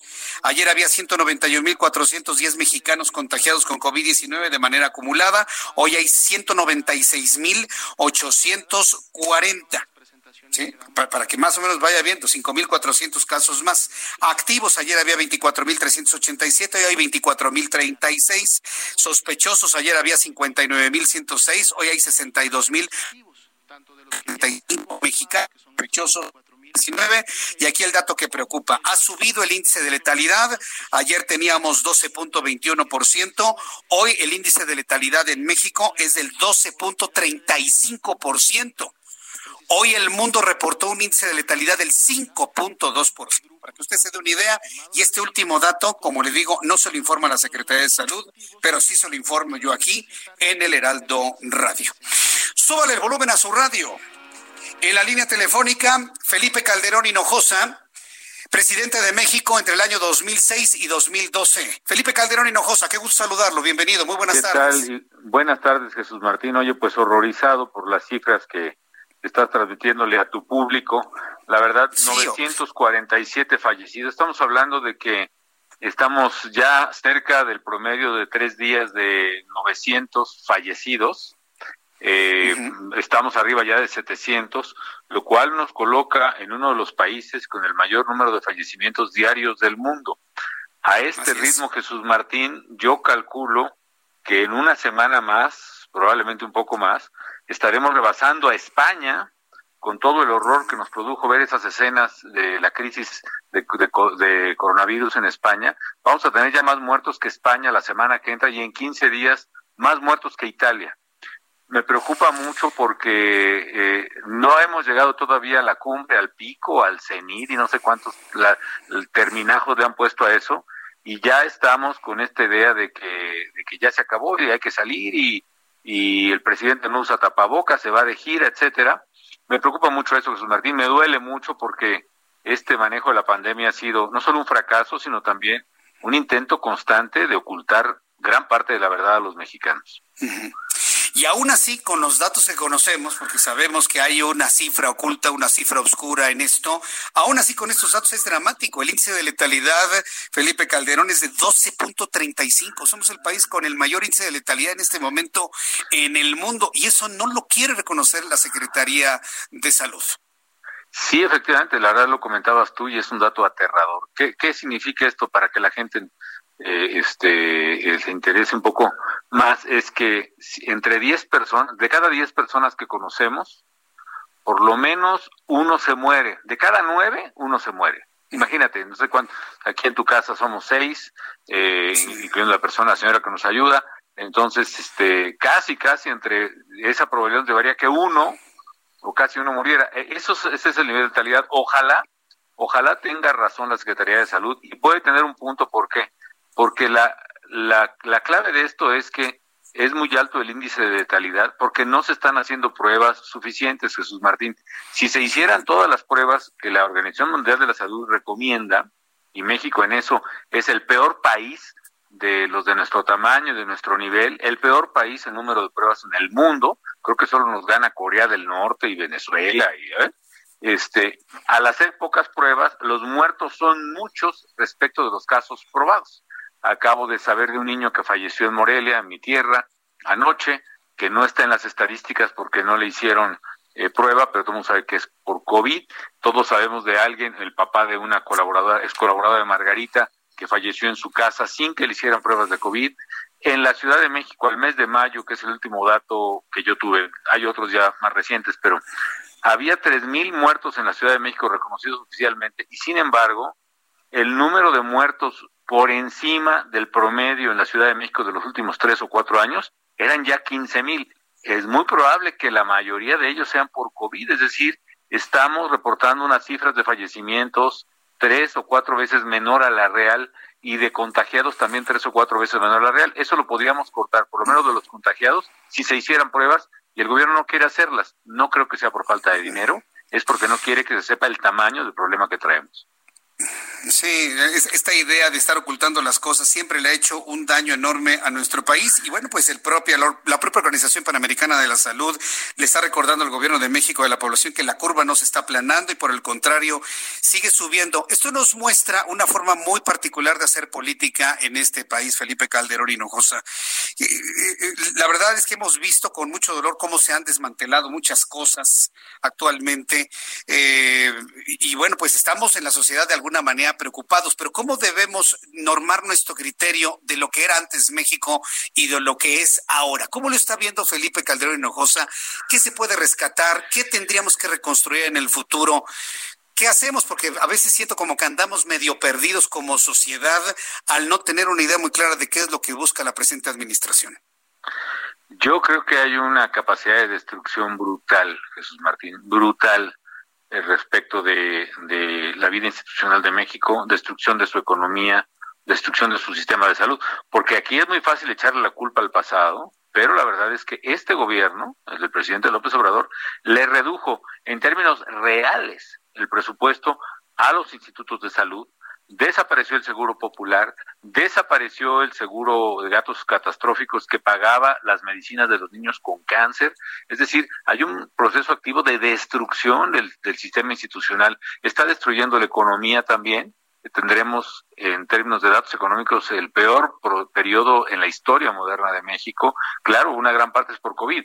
El COVID, el virus en sí mismo no es culpa del gobierno, pero la reacción del gobierno, tanto en la parte eh, de, salud como en la parte económica, sí es su responsabilidad. Y te pongo uh, a tu auditorio un breve ejemplo. Eh, en marzo, cuando se reúne el Consejo de Salubridad, en lugar de invocar la Ley Federal del Trabajo, que según una reforma que se hizo al final de mi sexenio, permitía que la relación laboral se suspendiera, es decir, que no se le corriera al trabajador, sino que se le dejara ahí en espera, pagándole al menos un salario mínimo, se podría aplicar si se hubiera declarado la contingencia sanitaria. El gobierno se negó a hacerlo, en lugar de eso declaró emergencia sanitaria por causa mayor y le dijo a los empresarios, paga tú todo el salario de tus trabajadores. Resultado, los miles, cientos de miles de pequeñas y medianas empresas de México, Jesús Martín, no pueden aguantar eso tuvieron que despedir a los empleados y por eso México perdió 700 mil empleos formales entre la segunda quincena de marzo y el mes de abril. Y si a eso le agregamos mayo y lo que va de junio, ya estamos hablando de dos millones de personas despedidas por un error, por una política demagógica del gobierno y pudo haber sido distinto. No digo que se hubieran salvado todos esos empleos, rectifico, pero sí decenas de miles o quizás cientos de miles se hubieran podido conservar si hubiera habido una visión mayor. Es decir, la capacidad de destrucción del gobierno es enorme. Sí. Ahora lo vemos también a nivel internacional, las señales que se han enviado hacia el exterior, la cancelación del Aeropuerto Internacional de México en Texcoco y otras decisiones, las la baja en las calificaciones para México, tanto para Pemex como para el país en sí mismo, provoca que una empresa como Iberdrola se lleve una inversión de 1.700 millones de dólares. Ahí están tratando de tapar el ojo al macho ahora allá en, Veracruz y la Secretaría de Energía. Pero ¿qué, ¿qué significa que una empresa del tamaño de Iberdrola Iberdrola cancele una inversión de ese tamaño, Felipe Calderón? Pues primero que no son masoquistas, Jesús Martín, ¿no? El gobierno ha calumniado a esa empresa, este, pero una sí y otra también, y porque quiere este, golpearme a mí, y bueno, pues como yo soy el villano favorito del señor presidente, porque quiere ocultar sus propios errores a base de echarme la culpa a mí, pues creo que hasta del temblor ya me estaban echando la culpa, man. Pero este, la verdad es que... que fabricó una máquina que hace temblores. Bueno, divertidísimo en las redes sociales, ¿eh? por cierto. Oye, este, bueno, pero volviendo ya en serio al tema, por ejemplo, él me acusa de haber actuado ilegalmente o por, por corrupción con Iberdrola. Falso, el señor presidente miente en eso. ¿Por qué razón? De hecho, creo que el gobierno que menos contratos le dio Iberdrola, por lo menos en generación eléctrica, fue el mío creo que le dimos un parque eólico de 100 megas, cuando en realidad la empresa tiene miles, en todo el mundo tiene decenas de miles de megas, es la mayor productora de energía renovable del mundo, es una gran empresa. Dos, miente también al decir que terminé el gobierno y me fui a trabajar Iberdrola, miente. Yo me fui invitado por la Universidad de Harvard a hacer una estancia como se llama el Visiting Fellow, es decir, como un profesor invitado. Eh, estuve ahí casi un par de años, y todavía regresé a México, seguí con mis conferencias y casi cuatro años después de que salí de la presidencia, acepté ser consejero de una empresa de energía eh, renovable en Estados Unidos donde Iberdrola tiene acciones. Pero no es cierto eh, lo que dice el presidente. Y tercero, yo puedo demostrar peso a peso lo que he ganado en mi vida con los impuestos que he pagado. Y eso no lo puede hacer eh, o, bueno, vamos viendo si el presidente lo puede hacer. Pero la verdad es que esa acusación falsa contra mí, pues le ha pegado Iberdrola. Iberdrola, lo que está, el mensaje que está recibiendo es miento sobre ti, no te respeto, no respeto tus inversiones. Y pues los señores dicen, muchas gracias, voy a invertir a Australia, voy a invertir en África, voy a invertir en Estados Unidos, hasta en Guatemala. Pero este señor no quiere las empresas, no quiere inversión, pues le vamos a hacer caso y nos vamos. ¿Y quién pierde? El señor presidente no, no pierde. Él sí puede decirle gracias a la vida, pues porque sí le ha ido bien y qué bueno. Pero los que nos ha ido del muy mal es a los mexicanos con él, la verdad. Y esta cosa de Iberdrola, pues, es parte de eso. ¿Mm? Pues eh, Felipe Calderón va a haber mucho tiempo de para muchas cosas creo que las voces críticas que señalan lo que no se está haciendo bien y además generan una idea de cómo poderlo hacer mejor se van a volver fundamentales. Pues yo diría que ya desde este momento y hacia adelante. Yo la verdad agradezco mucho estos minutos de comunicación porque estamos en una semana muy importante para nosotros, Felipe Calderón. Nos conocimos, usted y yo, cuando estaba yo en Radio Red. Ese proyecto ya no existe. Ahora existe el Heraldo Radio, que somos los herederos de una gran tradición de hacer radio informativa y para nosotros es un gran gusto tenerlo en esta semana de aniversario del Heraldo Radio, Felipe Calderón. Ah, y me alegra mucho, no quería estar yo fuera de esta importante celebración con el Heraldo. Felicidades a todos. Estabas muy chiquito, Jesús Martín, con todo respeto, en aquellos tiempos. Éramos muy jóvenes, la verdad. Este, todavía, todavía podemos, todavía estamos puestos en la plenitud de la vida, pero tú estás mucho más joven que yo, desde luego. Pero la verdad es que este, felicidades, mucho ánimo Ojalá fructifique el proyecto del Heraldo, es muy importante para México, van bastante bien y bueno, este, pues eh, eh, como dicen en los jaripeos de mi pueblo, pues aquí no, la clave es aguantar nomás los primeros reparos, ¿no? Ya luego se asienta uno. ¿eh? Y todavía hay uno que otro reparo por ahí, ¿eh? Todavía como que reparo un poquito, pero, pero, estamos saliendo adelante y la verdad con mucha aceptación del público lector de web, de televisión, de radio. Y bueno, pues una plataforma en la cual podremos platicar muchas veces, Felipe Calderón, y agradezco estos minutos para el Heraldo Radio. Al contrario, me da muchísimo gusto saludarte, Jesús Martín. Hasta luego. Buenas tardes. Un abrazo, hasta la próxima. Gracias, muchas gracias. Es Felipe Calderón Hinojosa, presidente de México del año 2006 al año 2012. Iberdrola, política en general, decisiones, COVID-19, podemos platicar muchas veces. Mire que no le entramos al tema del aeropuerto, pero yo creo que es muy importante, fundamental. Me dicen que por qué no le pregunté de García Luna, porque me, me llevaría todo el programa. Yo ya hice aquí la, posibilidad de estar platicando con Felipe Calderón Hinojosa y no tiene ningún problema de platicar ese y otros temas. Así que en una situación futura, en una entrevista futura, le preguntamos sobre esos temas también. ¿Por qué no? El asunto de la inseguridad es un asunto importante. ¿Cómo lo controló él y cómo lo está tratando de controlar la presente administración? Y comparamos y sacamos ideas. Vamos a ir a los mensajes y regreso enseguida. Está escuchando usted el Heraldo Radio. Soy Jesús Martín Mendoza. Escríbame en mi cuenta de Twitter, arroba Jesús Martín MX. Escuchas a Jesús Martín Mendoza con las noticias de la tarde por Heraldo Radio, una estación de Heraldo Media Group. Heraldo Radio. Escucha las noticias de la tarde con Jesús Martín Mendoza. Regresamos.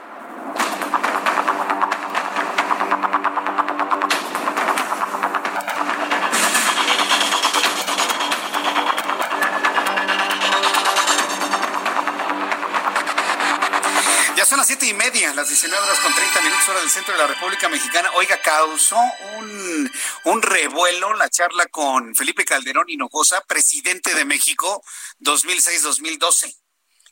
Sí, aquí ya, nos quitamos con la idea de que es presidente expresidente. Presidente de México del 2006 al 2012. Es la mejor forma de poder referir a alguien que ejerció la presidencia de un país.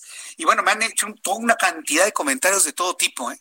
Y alguien me, estaba hablando de los motes que tiene tanto el presidente en funciones como el presidente 2006-2012, Felipe Calderón Hinojosa. Y lo único que quiero que usted pensione, eh, que piense y reflexione es, imagínese el nivel de política para el nivel de motes que tienen un expresidente de México y un presidente en funciones. no es posible. O sea, qué horrible antecedente político hay. ¿Y sabe quién se ha de alguna manera desligado de, toda esta discusión a nivel ejecutivo? Los gobernadores, precisamente. Y los gobernadores ahora en esta pandemia de COVID-19, muchos de ellos, muchos de ellos han eh, tomado sus propias decisiones. Y las propias decisiones de cómo han enfrentado el problema y la crisis de COVID-19, les han dado estos lugares que estaba platicando con Alejandro Caso, director de Caudai eh, Estrategias, a quien me da mucho gusto saludar nuevamente con la segunda parte de la entrevista. Estimado Alejandro Caso, bienvenido nuevamente. Nos quedamos, ah, pero bien picados en la segunda parte de la charla. Habíamos hablado de los primeros cinco, de los mejor calificados en cuanto a su desempeño por COVID-19, los gobernadores. ¿Nos los puedes repetir, por favor? ¿Quiénes son los cinco mejores? Y ahorita vamos a los cinco peores. Con mucho gusto, Jesús Martín. Comentaba que en primer lugar se encontraba, se encuentra, perdón, el gobernador Mauricio Vila de Yucatán. El gobernador, el gobernador Mauricio Vila ha tenido una muy buena evaluación constantemente si bien en la pasada se ubicó, si no me falla la memoria, en el cuarto o quinto lugar, eh, recupera o, asciende posiciones por ubicarse en la primera posición. En segundo lugar, por segundo mes consecutivo, tenemos a la jefa de gobierno, Claudia Sheinbaum. Si bien tenemos este mayor número de contagios en eh, el Valle de México, no se diga en eh, todo lo que es la Ciudad de México.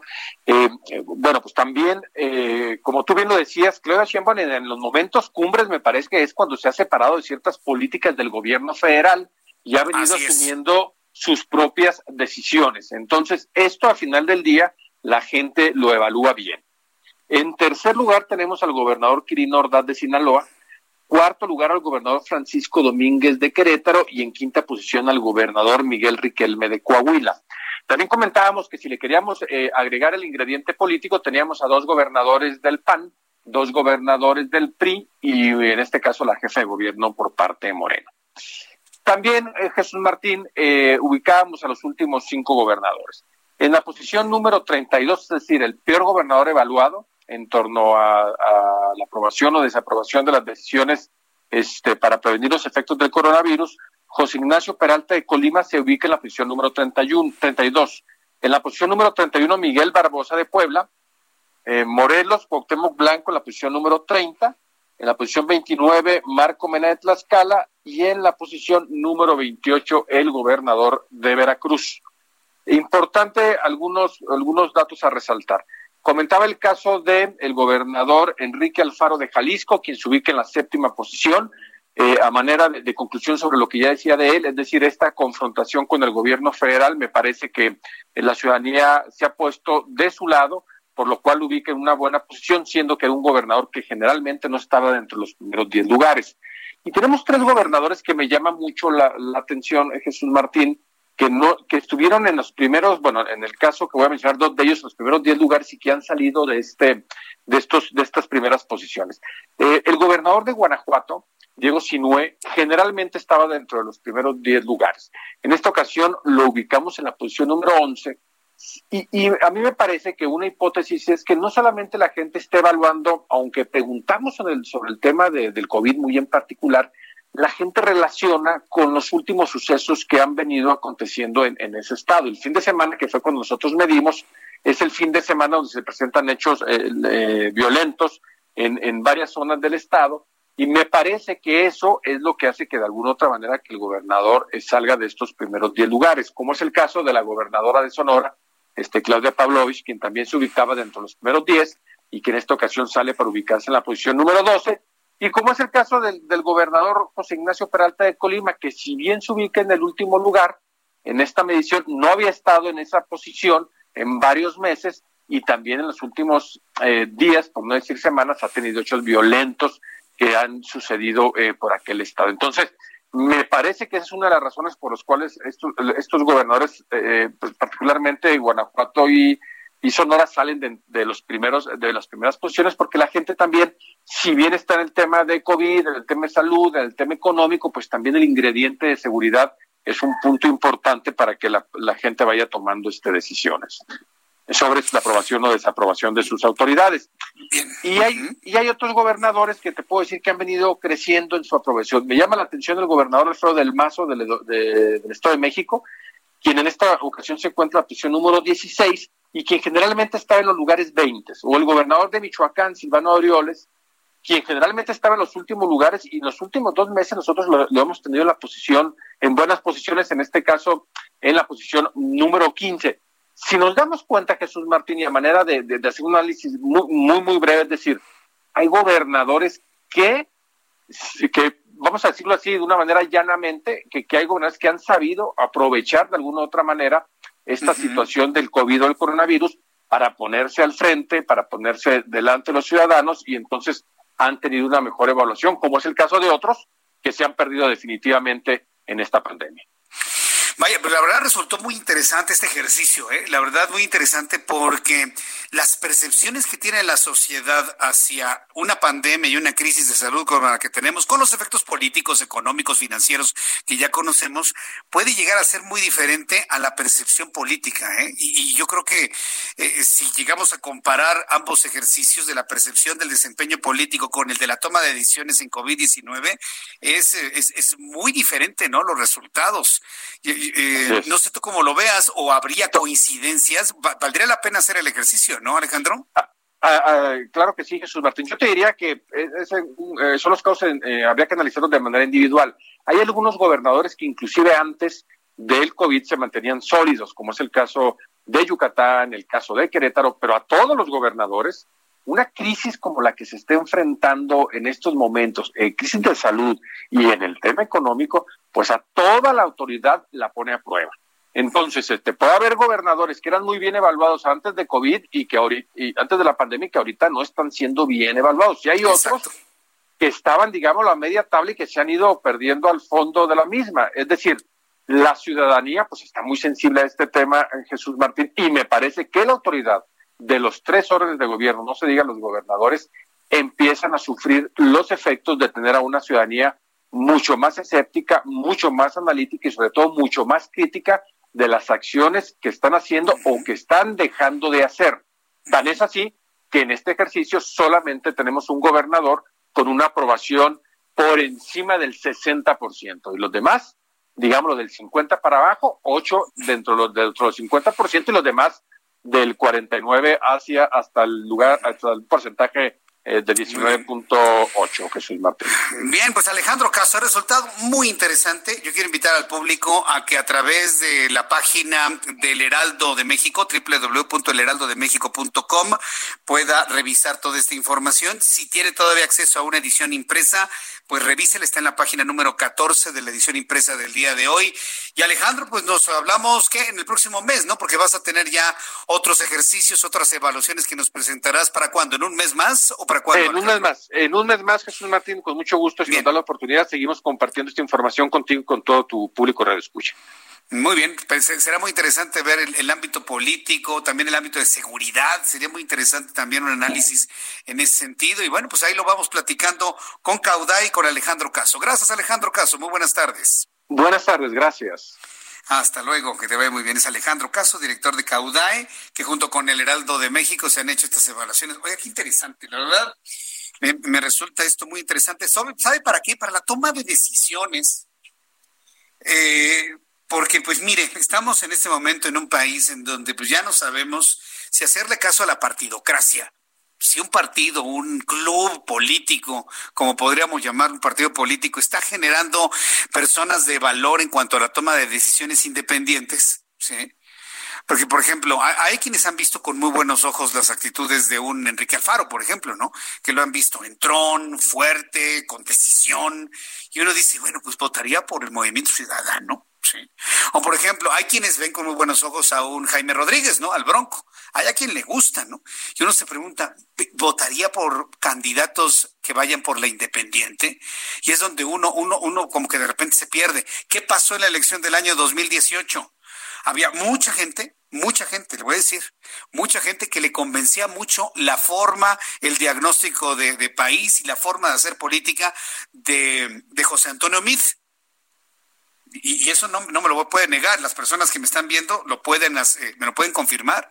Hubo mucha gente que les gustaba José Antonio Mid. Es que me gusta, es un hombre decente, es un hombre que, que le creo, me gusta. Pero ¿sabe por qué no votaron? Porque pertenecía al PRI.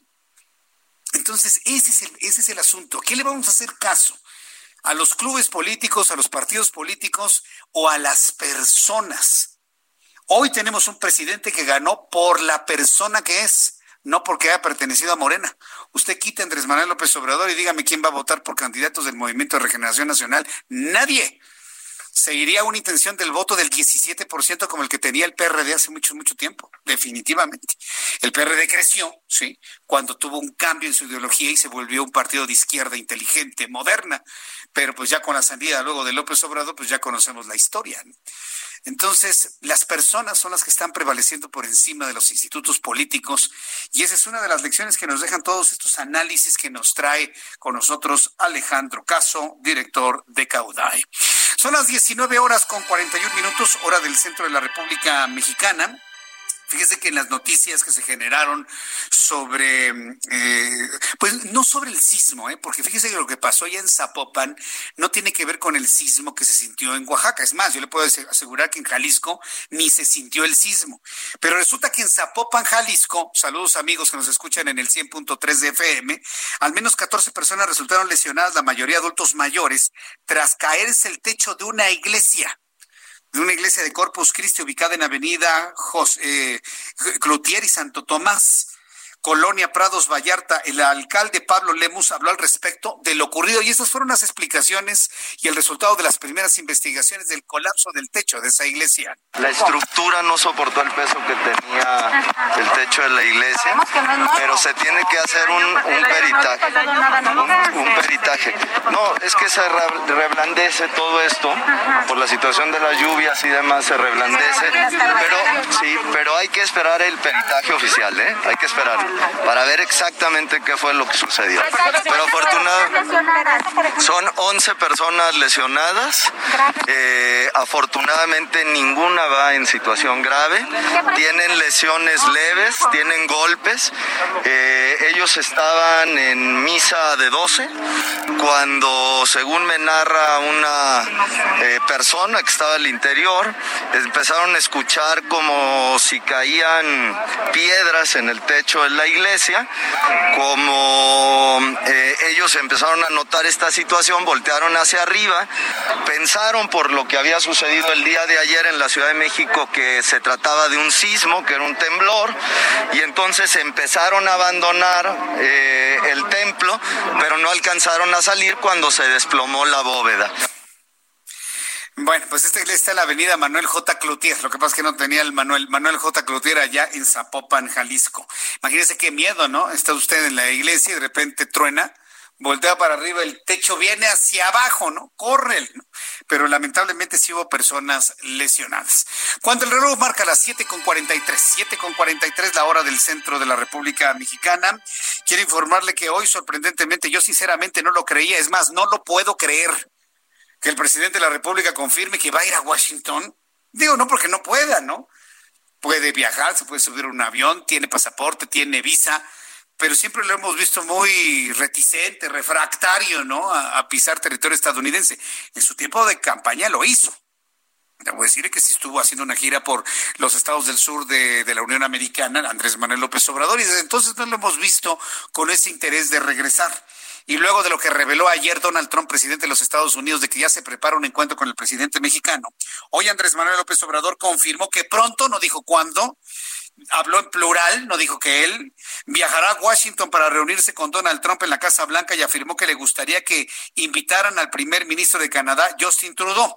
Súbale el volumen a su radio, que esto fue lo que dijo López Obrador sobre su posible eventual viaje a los Estados Unidos. Nosotros eh, vamos a asistir porque nos importa mucho el que podamos eh, participar en el inicio de este acuerdo que lo considero histórico, además que no deja de ser también importante. Quiero ir a agradecer al gobierno de Estados Unidos, al presidente Trump en particular, por el apoyo que hemos recibido para enfrentar la pandemia del coronavirus. ¿Sabe una cosa? Le voy a decir algo así que me nace del corazón en la percepción y en el análisis del audio. Este, ya lo hace a propósito López Obrador. La verdad es que sí puede decir Donald, presidente Trump, sí puede decirlo. Pero ya decirle Trump ya nada más es para que quienes le hacen jiribilla con eso, pues lo hagan nada más y no hay victimizarse en las redes sociales. Pero sí, sí puede decir presidente Trump. Pero le dice Trump para pues mantener pues el estilo desde mi punto de vista. Bueno, vamos a continuar con la información y ya platicábamos con el expresidente de México o el presidente de México 2006-2012, Felipe Calderón Hinojosa, sobre la situación de la pandemia y los errores que se han cometido en la presente administración. Pero fíjense que Mariano Riva Palacio, nuestro compañero periodista, analista, ha hecho un análisis que me parece muy interesante conocer. ¿Cuánto ha costado todo esto? En, eh, hablaba el presidente Felipe Calderón sobre los costos de pérdida de trabajo, desempleo y demás, lo que él hubiese hecho. Pero ¿cuánto ha costado el COVID-19 en México? Mariano Riva Palacio, me da mucho gusto saludarte, bienvenido. Querido Jesús Martín Mendoza, ¿cómo estás? Muy buenas noches, amigos del Heraldo Radio. Pues sí, mira, llevamos semanas hablando del coronavirus, su impacto, consecuencias, cifras, grupos vulnerables, síntomas, etcétera. Y aunque se habla de un control o de tener domada, entre comillas, la pandemia, es una realidad, Jesús Martín, que no se tiene la certeza de que la seguridad social tendrá la capacidad de cubrir un incremento en el número de casos y la atención médica privada podría representar un gasto significativo, por lo que nos preguntamos, ¿cuánto le cuesta el coronavirus a un mexicano? Por eso los integrantes de una plataforma digital llamada Mango Life dieron a conocer una serie de datos y yo también me puse a investigar, Jesús Martín, para poderme responder cuánto le cuesta el coronavirus a un mexicano. Si bien es cierto que según el INEGI, cerca del 70% de la población cuenta con seguridad social entre el IMSS, el ISTE, el INSABI, se sabe que los servicios suelen ser lentos o insuficientes, además de que ya se habla de una saturación, por lo que miles de mexicanos, los que pueden, recurren a la asistencia médica privada. De entrada, Jesús Martín, de entrada, ¿cuánto cuesta hacerse la prueba del coronavirus? Bueno, va de los 2.300 pesos a los 8.000 pesos en algunos hospitales privados. Aunque el riesgo de contagio por COVID-19 fuera de China no supera el 5% y aún la tasa de mortalidad siga en un aproximado del 3%, la situación de los mexicanos ante un posible rebrote no es la más cómoda, no se trata de ser fatalistas, Jesús Martín, de verdad, se trata de ser realistas, pues aún respetando las medidas preventivas, algunos casos serán inevitables y solo estimando que una noche de hospital, Jesús, una noche en un hospital privado, cuesta entre los tres mil y nueve mil pesos. Y si consideramos que un paciente puede estar de nueve a veinte días en los casos graves, la multiplicación pues nos da cerca de doscientos mil pesos. Y no, solo estamos hablando del gasto de hospitalización, ¿eh? No estamos hablando de insumos médicos, no estamos hablando de cirugías, no, solamente el costo de la hospitalización. Y por si fuera poco, ahí te van más datos. El coronavirus trae consigo una serie de golpes a la economía mundial, ¿estás de acuerdo? De la cual México no está exento. Esta plataforma digital que te menciono dice que si se unen administración financiera, sociedad y gobierno, esto resultaría vital para recuperar la estabilidad. Por eso recomiendan la adquisición de un seguro, pero ¿estás de acuerdo? ¿Cuánto cuesta un seguro? Es una inversión que no muchos pueden pagar. Ahí te va el dato. Según la Comisión Nacional para la Protección y Defensa de los Usuarios de los Servicios Financieros, ocho aseguradoras en el país concentran el 64% de este mercado en México. Aseguran a personas de entre 18 y 70 años en promedio. El costo anual va de los 13.700 a los 30 mil pesos con un deducible de 11 mil pesos con una cobertura básica de 40 millones de pesos. Y, ya te, y ahí te va el último dato interesante que encontré. En tiempos de pandemia, en esta actualidad, el costo de un seguro puede incrementarse hasta los 40 mil pesos anuales, más el deducible y más el coaseguro. Sí, es cierto que la atención privada, Jesús, puede ser más rápida y quizá mejor, pero tener un seguro en tiempos de coronavirus también resulta inalcanzable, para millones de mexicanos, Jesús Martín, amigos del Heraldo Radio. Mi reflexión, Jesús, este miércoles. No, pues con esos números, Mariano, yo mañana no salgo de este, de este departamento, ¿eh? No, no, imagínate todo lo... A ver, alguien que se enferme de, de COVID-19 no tenga seguro y no lo atienda, ni siquiera un, un particular, entonces queda completamente depauperado después de una cosa así. Mariano. Exactamente, exactamente. Los, los especialistas recomiendan, bueno, si puedes, contrata un seguro para que tengas una atención rápida y aparentemente mejor. Sabemos que el, el, servicio, en el servicio público tienen excelentes médicos y hay lugares como los institutos que tienen exactamente infraestructura de muy alto nivel, pero se satura.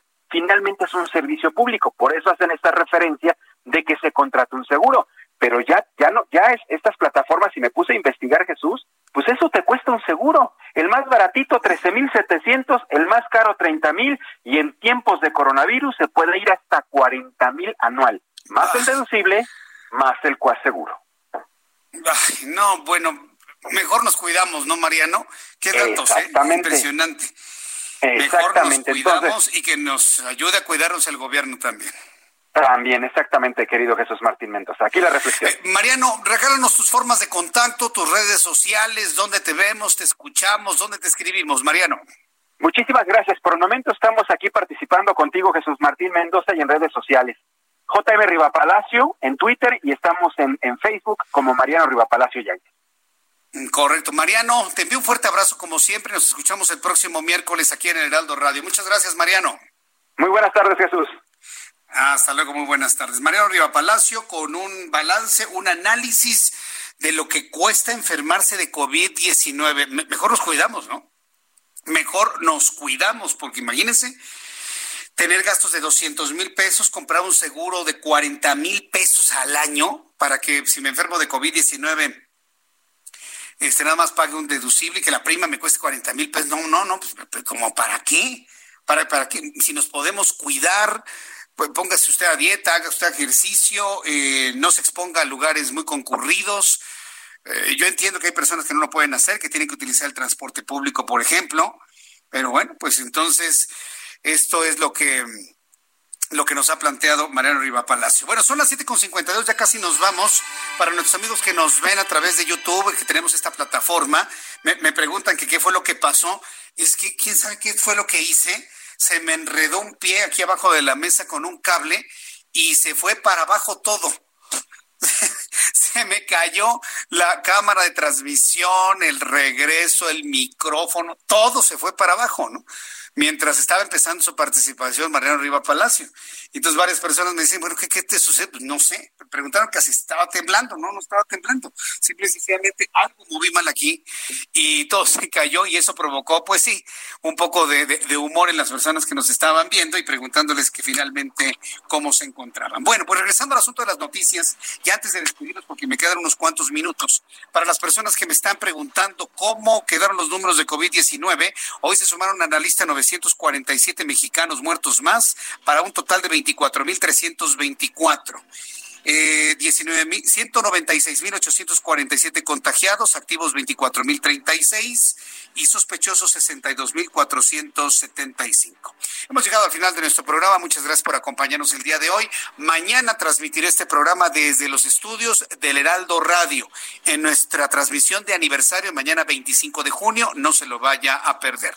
A nombre de este gran equipo de profesionales de la información, me despido invitándole que mañana 2 de la tarde Heraldo Televisión, 6 de la tarde Heraldo Radio por su atención. Gracias. Soy Jesús Martín Mendoza. Que la pase usted muy bien y que tenga muy buenas noches.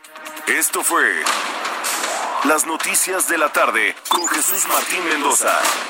Escucha la H. Heraldo Radio.